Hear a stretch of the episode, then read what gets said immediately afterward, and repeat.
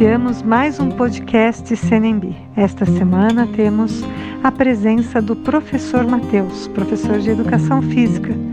Vamos ouvi-lo contando um pouquinho sobre as Olimpíadas. Professor Matheus, é com você. Olá, bem-vindos a mais um podcast CNMB. O tema hoje será a Olimpíada. O primeiro registro histórico de Jogos Olímpicos foi no ano 776 a.C., ou seja, 2797 anos atrás. Os jogos eram realizados em Olímpia, na Grécia Antiga, de quatro em quatro anos.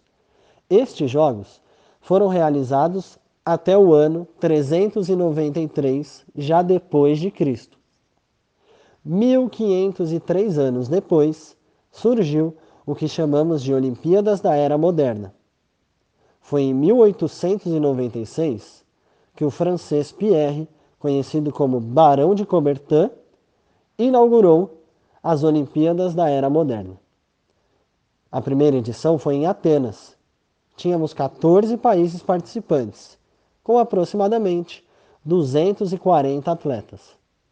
Nessa primeira edição, surgiu também o símbolo olímpico, constituído por cinco anéis. O anel na cor verde simboliza a Oceania. Na cor amarela, simboliza a Ásia. Já a cor preta simboliza o continente africano. A cor azul simboliza a Europa. E a vermelha simboliza a América. No ano de 1916, devido à Primeira Guerra Mundial, não foi realizado o evento da Olimpíada. Já no ano de 1940 e 1944, por conta da Segunda Guerra Mundial, também não tivemos os Jogos Olímpicos. São 124 anos desde a primeira Olimpíada da Era Moderna. Agora, em Tóquio, no Japão, ocorre a 29ª edição, com 204 países participantes e aproximadamente 12 mil 750 atletas. A Olimpíada Tóquio 2020, como é conhecida, foi a primeira edição a ser adiada. E esse adiamento veio por conta da pandemia que estamos vivendo. A Olimpíada de Tóquio conta com 46 modalidades esportivas. O Brasil irá participar de 35 modalidades. Nós temos aproximadamente 300 atletas Nessa edição de Jogos Olímpicos, temos cinco novas modalidades. São elas o karatê, o surf, o skate, a escalada e o beisebol. Dentre essas cinco novas modalidades, o Brasil apenas não participa do beisebol. Na última edição da Olimpíada, que inclusive foi aqui no Brasil, lá no Rio de Janeiro, nós conquistamos 19 medalhas. Seis medalhas de ouro, sete medalhas de prata e seis medalhas de bronze. Na Olimpíada Tóquio 2020, temos grandes chances de superar esses números. Em algumas modalidades, temos atletas ou equipes consideradas favoritas para a conquista de medalhas. Como, por exemplo, no boxe, temos a Beatriz Ferreira. Na canoagem de velocidade, temos o Isaquias. No futebol, temos a equipe masculina e também a equipe feminina. Na ginástica artística, temos três atletas: Arthur Zanetti, Arthur Nori e Rebeca Andrade. No judô, temos a Mayra Aguiar, Rafael Silva e Maria Suelen. Na natação, temos o Bruno Fratos. Na maratona aquática, temos Ana Marcela. Na nova modalidade, o skate, nós temos quatro atletas com grande chance de ganhar uma medalha: a Pamela Rosa, Letícia Buffoni, o Pedro Barros e também a Raíssa Leal, que é considerada a atleta mais nova a participar de uma Olimpíada, com apenas 13 anos. No surf, temos três atletas com grandes chances de ganhar medalha: o Gabriel Medina, o Ítalo Ferreira e a Tatiana. Na modalidade vela, temos a Martine Grael, Caena e Robert.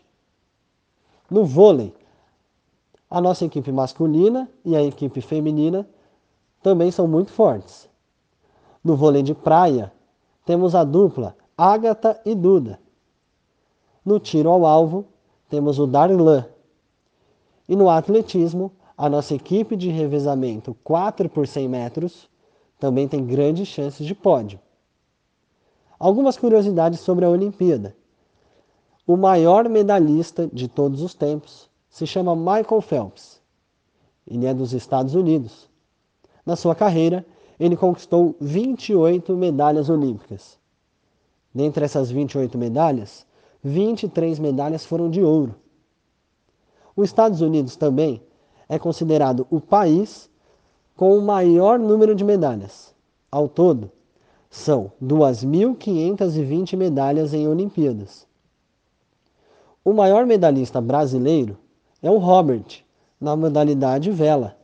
Ele já conquistou dois ouros, duas pratas e uma bronze. No Brasil, disputamos as Olimpíadas desde 1920 e já acumulamos 129 medalhas. Fique ligado nos Jogos Olímpicos.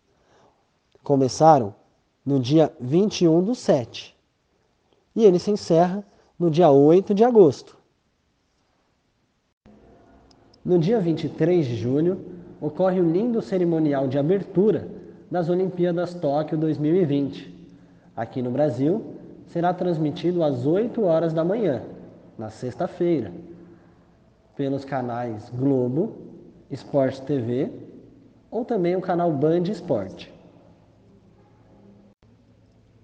Não deixe de torcer e vibrar pelos nossos atletas e equipes da seleção brasileira. Lembrando sempre da frase de Pierre, o Barão de Coubertin: o importante não é vencer, e sim competir com dignidade.